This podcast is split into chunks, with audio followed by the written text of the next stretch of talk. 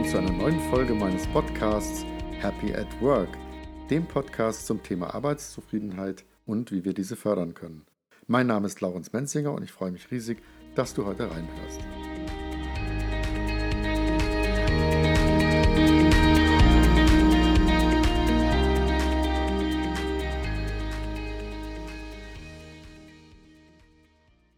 Ich freue mich heute sehr. Wir sind hier heute in Bad Homburg, äh, den Sven Franke hier im Podcast Happy at Work Interview zu haben.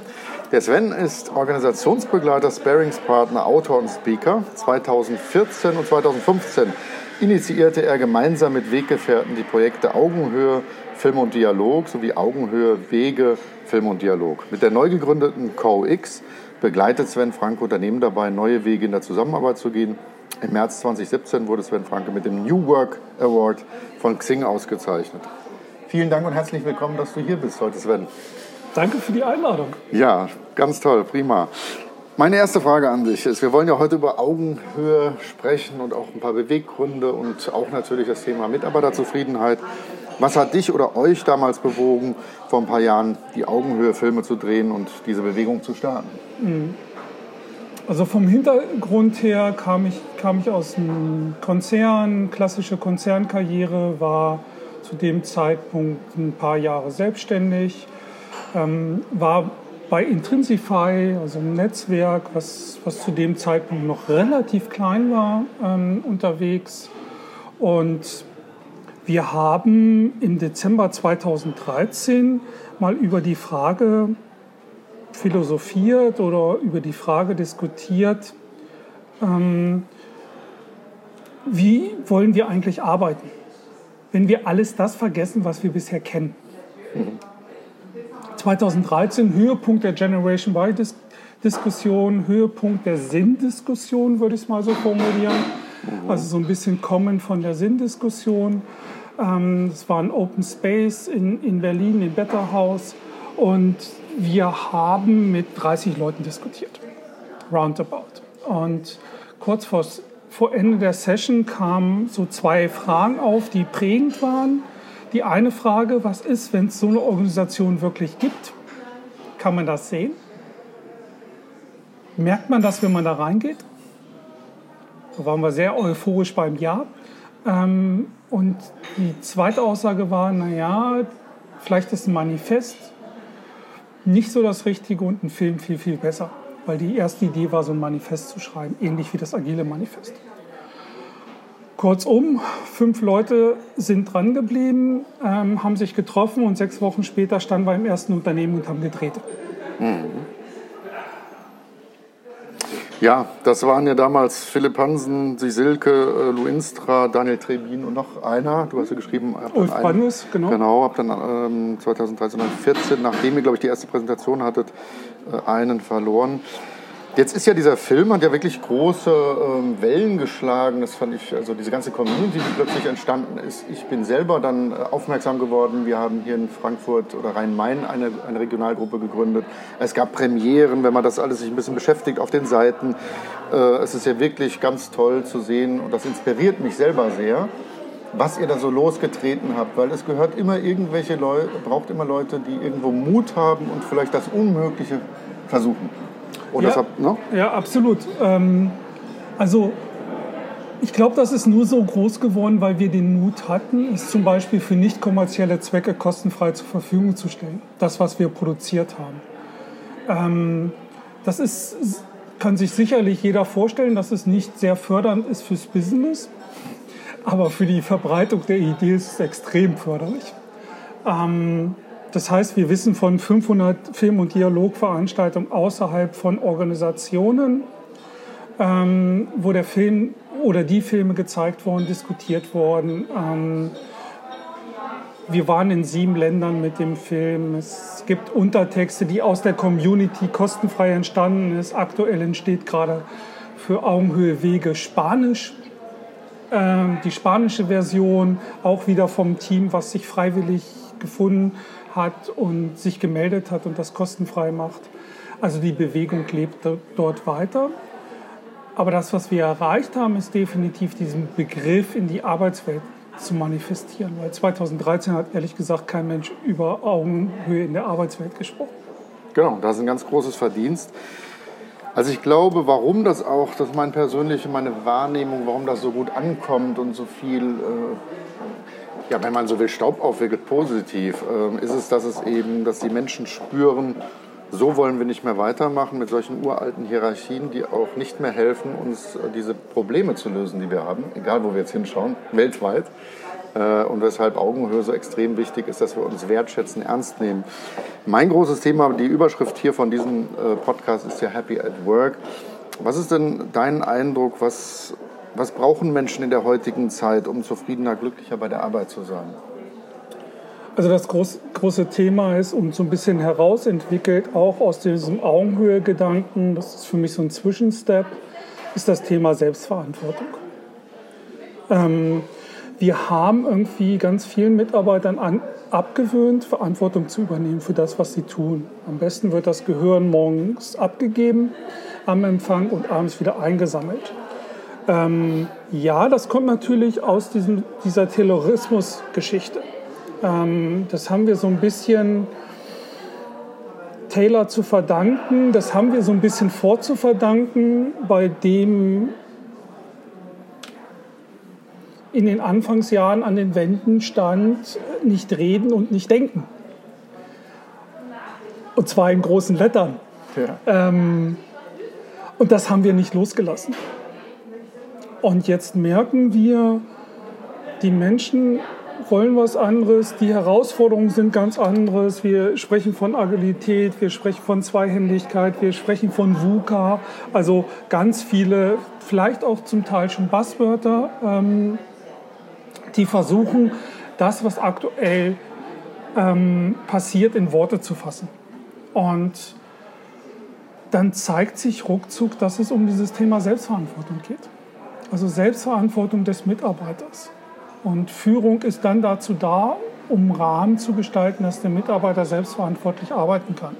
Das ist was anderes. Das ist nämlich Führen über Vertrauen und nicht mehr Führen über Macht. Das ist natürlich ein ganz zentraler Punkt, dieses Führen über Vertrauen, Abgeben von Macht, Loslassen. Was sind so beeindruckende Beispiele äh, für dich persönlich, die du erlebt hast beim Filmen? Ihr habt ja eine Menge Firmen äh, mhm. gesehen, unter anderem Premium Cola, aber auch eine mhm. Haufe Umantis zum Beispiel, mhm. Äh, wo zum Beispiel ja der Vorstand gewählt wird, auch mhm. beeindruckend. Ähm, ja. Jetzt mal persönlich aus deiner Sicht, was waren da jetzt schon mal positiv beeindruckende Erlebnisse oder Beispiele, wo Firmen neue Wege gehen und sagen, wir gehen mal ins Vertrauen? und fördern Selbstverantwortung. Mir fällt es immer schwer, da wirklich, wirklich Unternehmen rauszustellen, weil jedes Unternehmen es geschafft hat, so seinen eigenen Weg zu finden, der zur Organisation passt. Das ist sicherlich bei einer Haufe Mantis dieses Thema Führungskräftewahl oder das Experiment Führungskräftewahl. Ähm, das ist bei Premium Cola sicherlich dieses Alle sprechen mit. Ähm, für, ja, vielleicht das auch heraushebend. Wir waren auf einem Off-Site-Treffen von Premium Cola. Das ist eigentlich eine Online-Community sehr stark. Und sie agieren mit Konsententscheidungen. Und es war verblüffend zu sehen, wie schnell Konsententscheidungen getroffen werden können. Also keine, obwohl es Veto gab bei, bei ein paar Entscheidungen, keine Entscheidung hat länger als zehn Minuten gedauert obwohl man sagen muss, dass sich 40 Prozent der Leute noch nie persönlich gesehen hatten, die da waren. Und das ist, das ist halt spannend, das zu erleben. Obwohl da alle mitsprechen, also vom Abfüller bis zum Endkunden alle mitsprechen, ist es trotzdem möglich, wenn man ein Regelwerk lebt, es gar nicht so in den Raum stellt, aber es ist irgendwie da, ähm, das zu machen. Also mich hat jedes Unternehmen irgendwie beeindruckt und mich hat jedes Unternehmen auch verändert. Das muss man schon sagen. Wir hatten so ein bisschen die Herausforderung, dass immer nur drei von uns beim Drehort waren, einfach aus Kostengründen. Klar, wir waren Crowdfunding finanziert und mussten da auch so ein bisschen drauf achten. Und das hat auch was mit dem Team gemacht, weil einer oder zwei die Erfahrung nicht mitgenommen haben. Und das ist eine Herausforderung. Das habe ich hier nochmal nachgelesen äh, oder auch in einem anderen Podcast auch gehört, wo du davon berichtest, äh, dass ihr im Nachhinein, äh, eben ihr wart crowdfinanziert, du hast dich ja selber nebenher noch zum Crowdfunding Manager äh, fortgebildet, genau. Mhm. Und dass du gesagt hast, das wäre noch hilfreich gewesen, vielleicht mehr persönlichen Austausch, genau wegen dieses Punktes, weil du mhm. sagst, nicht alle waren überall dabei. Aber das ist ja, mein Gott, das ganze Leben ist eine Reise. Ihr habt ganz viel gelernt, ganz viel bewegt, angestoßen und plötzlich ist eine riesen Community jetzt daraus geworden. Ja. Äh, New Work-Konferenzen von Xing, ganz große Sachen, die da äh, gemacht werden. Immer mehr Firmen wollen sowas. Dann gibt es hier noch die Stille Revolution, Christian Gründling ja. und äh, Upstalsboom und alles das. Also da bewegt sich ja richtig viel. Und wenn du sagst, sogar international, in Spanisch wird es gemacht, ich glaube, da ist ein ganz tiefes Bedürfnis und das spricht mir wirklich selber aus der Seele und das kann ich auch sagen als Personaler seit 15 Jahren, dass die Menschen, wenn man so weitermacht, äh, vor allem an einer Stelle sagst du, sprichst ja auch von dem Why. Ihr seid aus dem, auch mit Intrinsify Me aus dem Why gekommen. Ganz, ganz wichtig. Warum kommen wir hier morgens zur Arbeit? Mhm. Vielleicht kannst du dazu noch mal auch was zu diesem wichtigen Thema Why sagen, mhm. ähm, wie das in Augenhöhe reinpasst. Mhm. Ja, du sagtest schon, wichtiges Thema. Für mich eines der wichtigsten Themen, für mich, auch wenn ich, wenn ich mit Unternehmen arbeite, eines der zentralen Themen. Also die, die Frage nach dem Wofür zu klären. Ähm, wofür gibt es denn die Organisation? Wofür gibt es denn die Abteilung? Wofür gibt es denn das Team? Und letztendlich auch die Frage zu stellen, wofür gibt es denn eigentlich den Mitarbeiter, der da ist? Weil wir schon merken, dass, dass das das Thema Sinn sehr stark erklärt in Organisationen. Und sobald Menschen das richtig klar ist, übernehmen sie auch Verantwortung.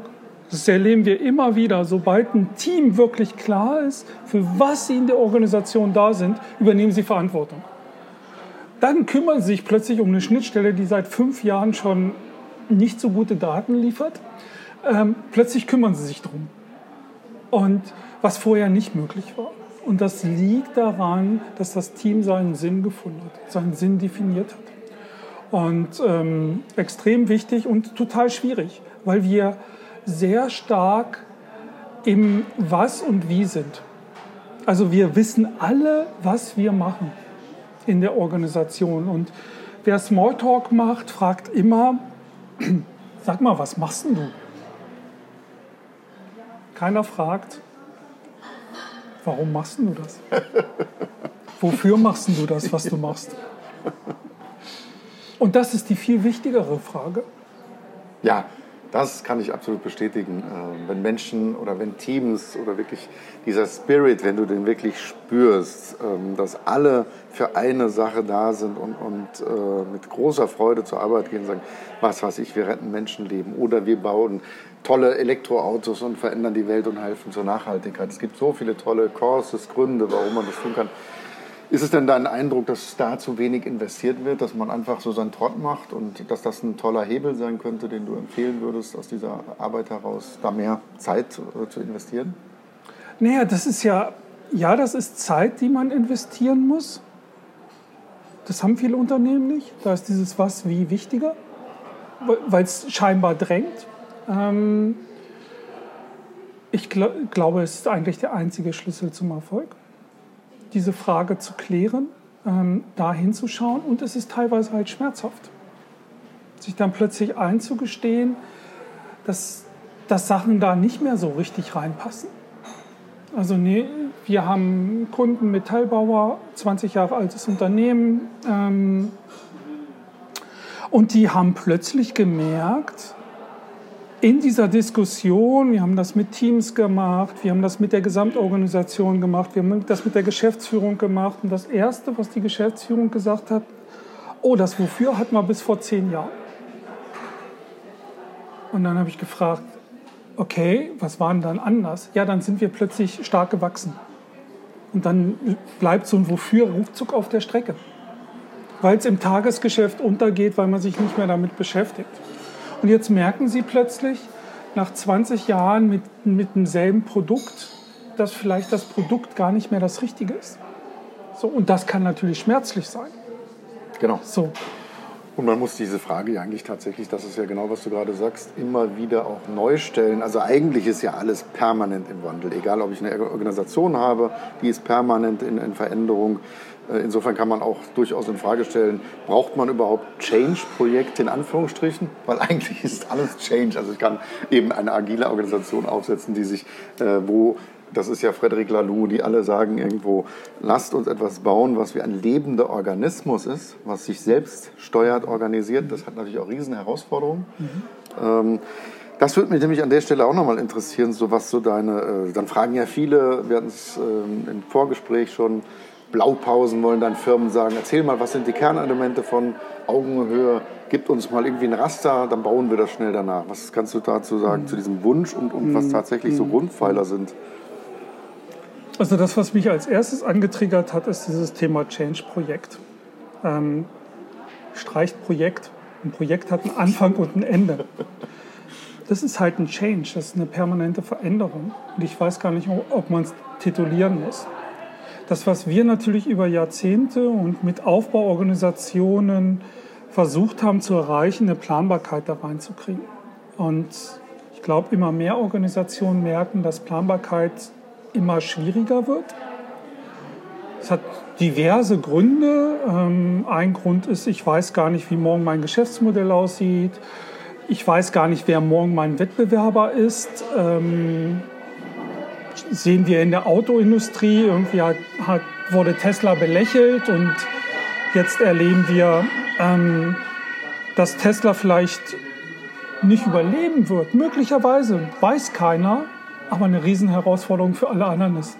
Ähm, und so einen ganzen Markt plötzlich umkrempelt. Und das haben wir an ganz, ganz vielen Stellen.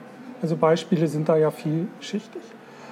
Und ich glaube, dieses zulassen zu können, dass sich Organisationen permanent verändern, permanent im Wandel sind, ähm, das ist der, die erste Erkenntnis. So. Also schau, schauen, wir, schauen wir den Bankenbereich an. Ich meine, wir sitzen hier vor den Toren von Frankfurt. Commerzbank ist so am Tiefspunkt, Deutsche Bank ähm, geht es ähnlich schlecht. Und dann gibt es so ein klein, kleines, unter, ursprünglich kleines Unternehmen aus Bayern mit Wirecard, die einen einzigen Prozess aus dieser ganzen Kette herausgenommen haben, nämlich die Transferleistung und größer sind als die Commerzbank. Nur die Commerzbank hat roundabout 70.000 Mitarbeiter, Wirecard 6.000 oder 5.500. Ähm, und als die angefangen haben, wurden die total belächelt. Weil was haben sie gemacht? Sie haben Zahlungsverkehr gemacht für Adult Services. Also Glücksspiele und Pornoseiten. 30 Cent hier, 30 Cent da hin und her geschoben. Das war deren Business. Und jetzt ist Apple Pay Kunde und so weiter und so weiter. Also nur diesen einen Schritt. Und damit haben Banken, das war für Banken war das ein lästiges Geschäft, 30 Cent hin und her zu schieben. Ja, und äh, was man doch daraus lernen kann, ist doch sicher, ähm, wenn wir zu starr sind, das ist ja genau mhm. das, was auch solche ja. Äh, Städte, in denen ich, in der ich lebe, wie Frankfurt, die vom, von den Finanzdienstleistungen leben, die sind, glaube ich, tatsächlich auf Sicht von 10, 15, 20 Jahren sehr bedroht, wenn sie zu starr bleiben, weil ihnen genau so etwas passiert, dass sie Riesenkolosse sind, die in ihren langsamen Entscheidungsprozessen die Innovation töten oder überhaupt die Kreativitätsprozesse überhaupt nicht richtig zum Leben bringen, die Potenziale der Mitarbeiter nicht und durch diese Starrheiten wie so langsame Dickschiffe und Dampfer sind und solche kleinen agilen Einheiten, also das sind ja, sieht man auch bei den anderen Fintechs, die denen einfach das Wasser zunimmt, abgraben, spannende kleine Geschäftsmodelle haben, die sehr flexibel, agil sind. Und ich glaube, was ich so persönlich wahrnehme von dieser schönen Bewegung Augenhöhe, ist einfach, es fördert, jetzt auch für die Zuhörer vielleicht noch nicht so viel davon gehört haben, es geht doch um Themen wie Wertschätzung, du korrigierst mich, wenn ich das falsch sage, äh, auch Dankbarkeit gehört immer dazu, irgendwo für etwas äh, sich wieder, zum Beispiel wenn ich Freiräume bekomme, kann ich darum auch mal sagen, das finde ich toll, dass wir das hier haben, diese Begeisterung zu leben. Ähm, aber auch bei Adi, das hatte ich in dem Film gesehen, also auch ein bisschen mehr spielerische Freiräume zu erlauben. Mhm. Oder ja. bei der Sparda Bank habe ich noch mal einen Film gesehen, wo dann äh, die Leute auch mal zehn Minuten, wenn sie wollen, meditieren dürfen. Achtsamkeit, Mindfulness, mhm. und sagen, mhm. hey Leute, das ist mir alles gerade zu viel, ich brauche mal ein bisschen Ruhe. Das braucht ja alles ganz stark Vertrauen, dass ich, dass ich viel mehr auf die Ergebnisse schaue. Dass ich, ihr wisst, was ihr zu tun habt, oder wir alle hier im Team ob du jetzt mal zehn Minuten meditierst, damit du irgendwie wieder ein paar Ideen bekommst oder Puls runterbringst, das ist alles vollkommen okay. Also kommt man wieder an diese Themen, auch Betriebsrat und äh, Arbeitszeit, wie, welche Modelle wollen wir eigentlich haben, brauchen wir, wir müssen für uns verändern, damit wir dieses Vertrauen kommen und gemeinsam an Ergebnissen arbeiten wollen. Da fällt mir übrigens auch eine Sache ein, also das sind so Sachen, die, die meines Erachtens, wofür ähm, ja, die Augenhöhe stehen, dass sie das mhm. alles fördern wollen, ja. und auch ähm, Hierarchien reduzieren wollen, was damit einhergeht.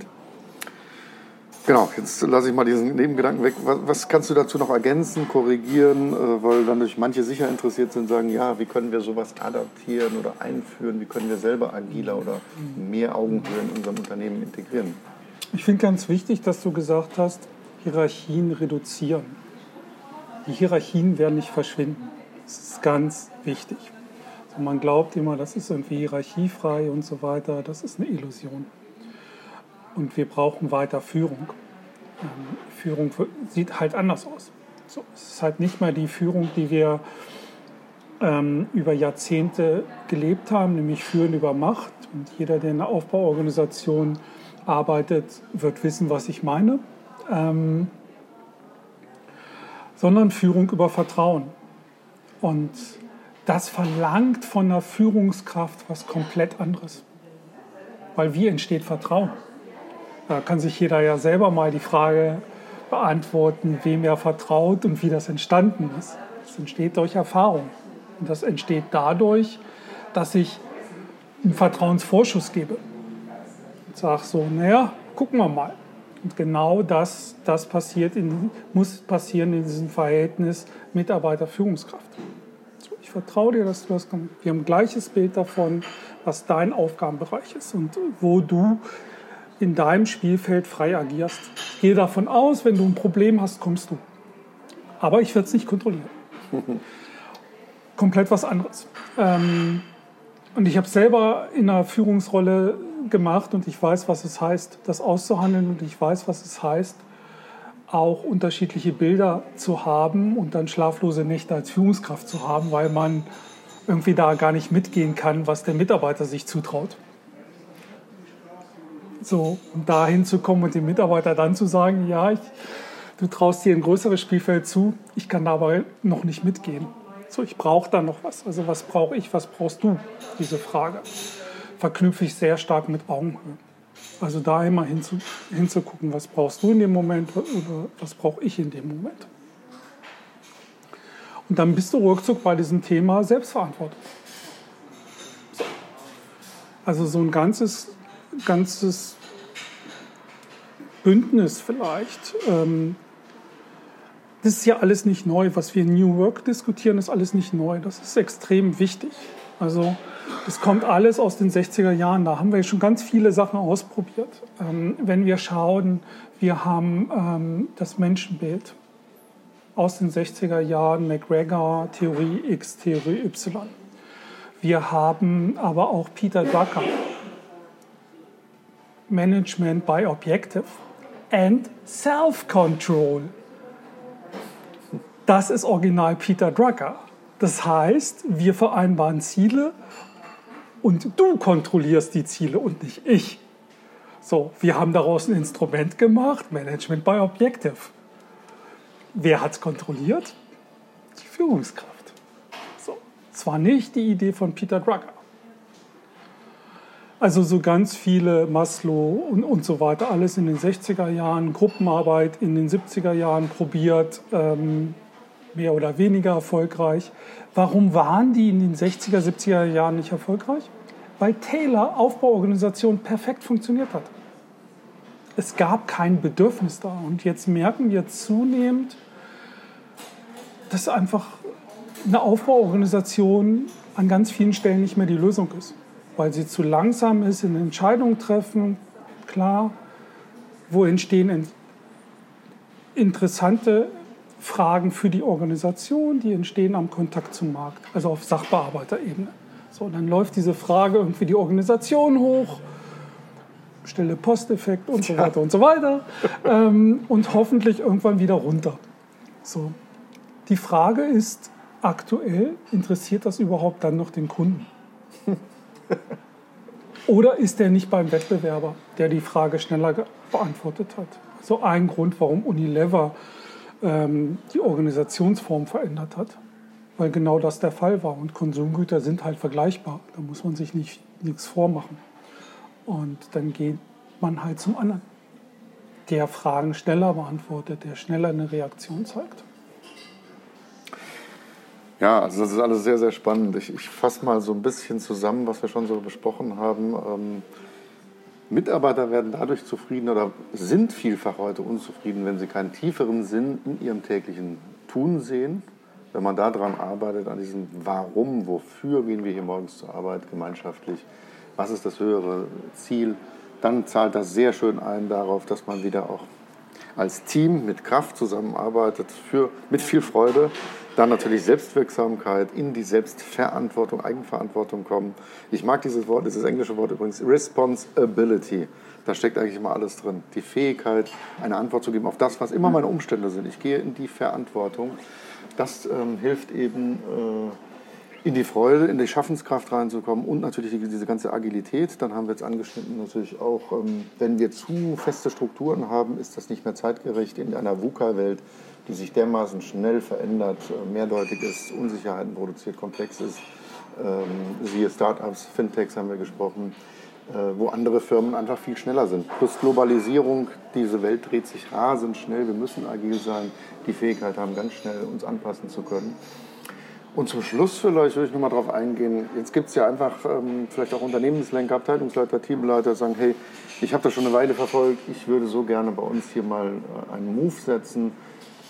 Hättest du da irgendwelche Tipps, ähm, Ratschläge? Wie kann man hier was verändern? Zum Beispiel, wenn, wenn im Unternehmen noch gar nichts agil ist und nichts auf Augenhöhe läuft.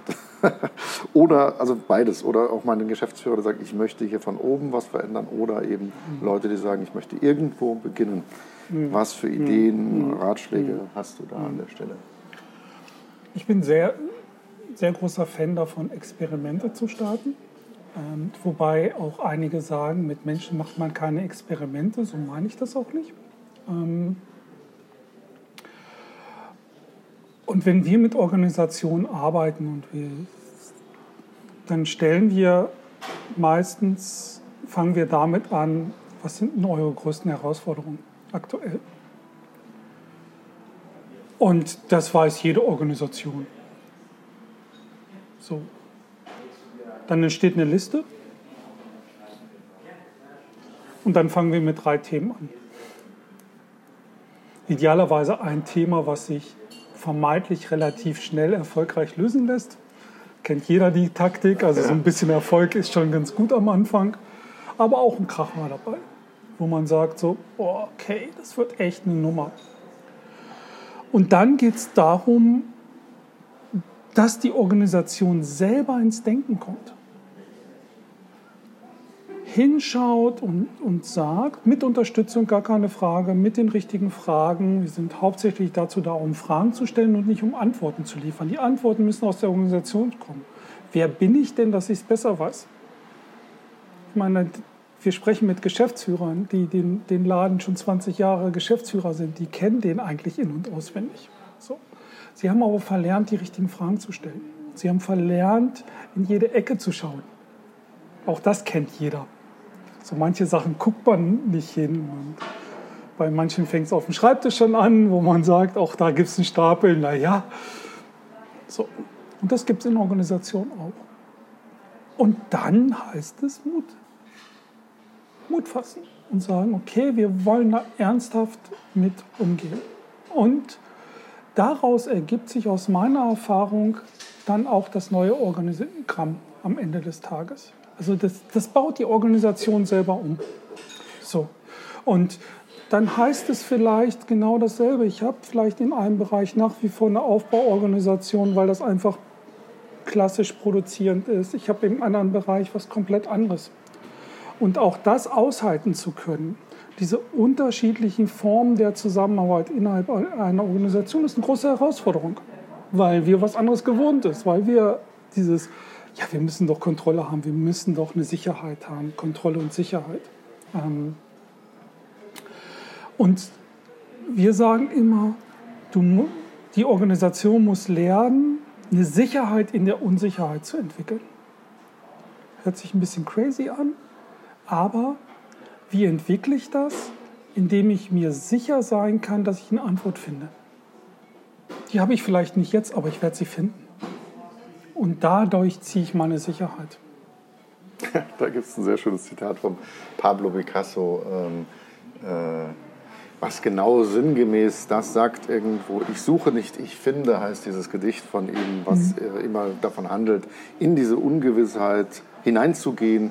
Übrigens auch eines der Prinzipien, die wir im Applied Improv, in der angewandten Improvisation haben. Uh, leap into it, spring, spring einfach hinein, auch wenn du nicht genau weißt, ähm, wie sich alles lösen wird, wie sich alles zusammenfalten wird. Weil das Spannende ist teilweise auch, erst wenn ich reinspringe, kann ich plötzlich neue Perspektiven von der Situation bekommen und Lösungen tatsächlich erst dann entwickeln, wenn ich einen Schritt reingegangen bin in diese Situation, wovor ich vielleicht vorher Angst hatte. Also vielen Dank dafür. Du sagst ja nochmal, Mut braucht es. Ähm, und ich denke auch, was ich rausgehört habe, natürlich kann man von der Geschäftsführung, von der Leitung einer Firma beginnen.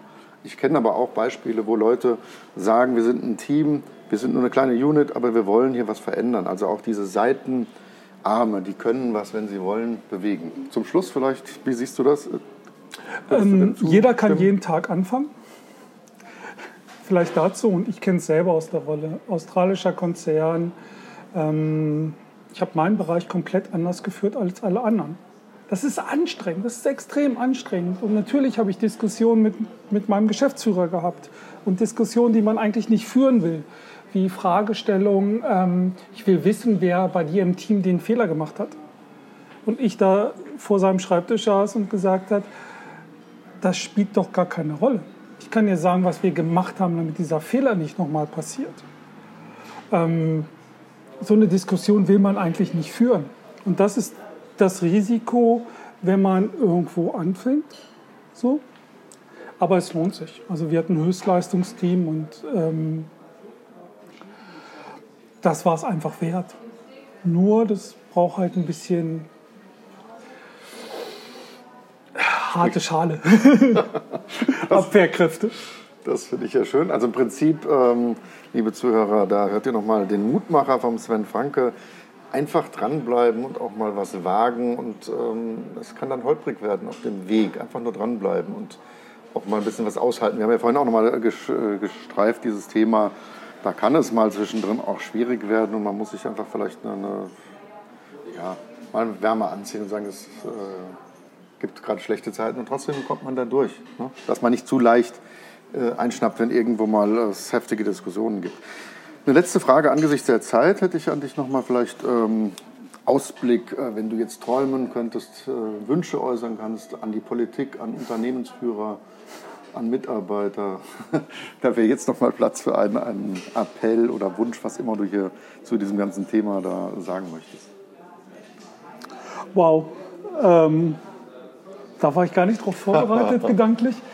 Ähm, ich glaube, glaub, jeder von uns sieht, was, was möglich ist. Schauen wir Friday for Future an. Ich meine, so eine kleine 16-jährige ähm, Schwedin, die irgendwie gerade die Politik umkrempelt und ja massiven Einfluss hat plötzlich. Und Friday for Future massiven Einfluss plötzlich in die Politik hat. Heutzutage ist so viel möglich also letztendlich das verfolgen und das, das, das machen wir. Ähm, das, was euch wichtig erscheint. Also wir, wir haben, wenn wir auf CoX schauen, unsere Organisation haben wir mit der Gründung gesagt, wir wollen, ja, wir haben Business, klar, wir müssen auch irgendwie unseren Kühlschrank vollkriegen und gleichzeitig wollen wir aber Thementreiber sein für neue Themen. Und das muss aus dem Business heraus finanziert werden können. Und das sind bei uns aktuell drei Themen, um die Vielfalt da einfach mal zu zeigen. Das ist das Thema New Pay. Also wie sieht eine Vergütung aus, wenn wir das, was wir jetzt gerade diskutiert haben, durchdenken? weil dann können wir auch nicht mehr tayloristisch bezahlen, sondern müssen uns darüber auch Gedanken machen. Das ist das Thema Zukunft Mitbestimmung. Also wenn VUCA-Welt wirklich so ist, wenn alles agiler wird, wie muss sich Mitbestimmung verändern, betriebliche Mitbestimmung verändern. Und das ist ein Netzwerk New Work Women, also Frauen stärker in die Sichtbarkeit zu bekommen, weil da haben wir nach wie vor Herausforderungen, können wir jeden Tag in der Zeitung lesen, zu wenig Vorstände, ähm, Organisationen, die sich seit Jahren auf die Fahne schreiben. Hugo Boss, schönes Beispiel, gestern erst gelesen, seit 2015 schreiben sich auf die Fahne, einen weiblichen Vorstand einzustellen. Ähm, in der Zwischenzeit haben sie drei neue Vorstände, keiner ist weiblich. Ähm, es gibt so viele Aspekte. Nehmt das Thema, was euch wichtig ist, und macht es groß. Das sind schöne Schlussworte. Ähm, hab ganz herzlichen Dank, Sven, für deine Zeit und für diese inspirierenden, äh, diesen Austausch. Vielen Dank. Vielen Dank.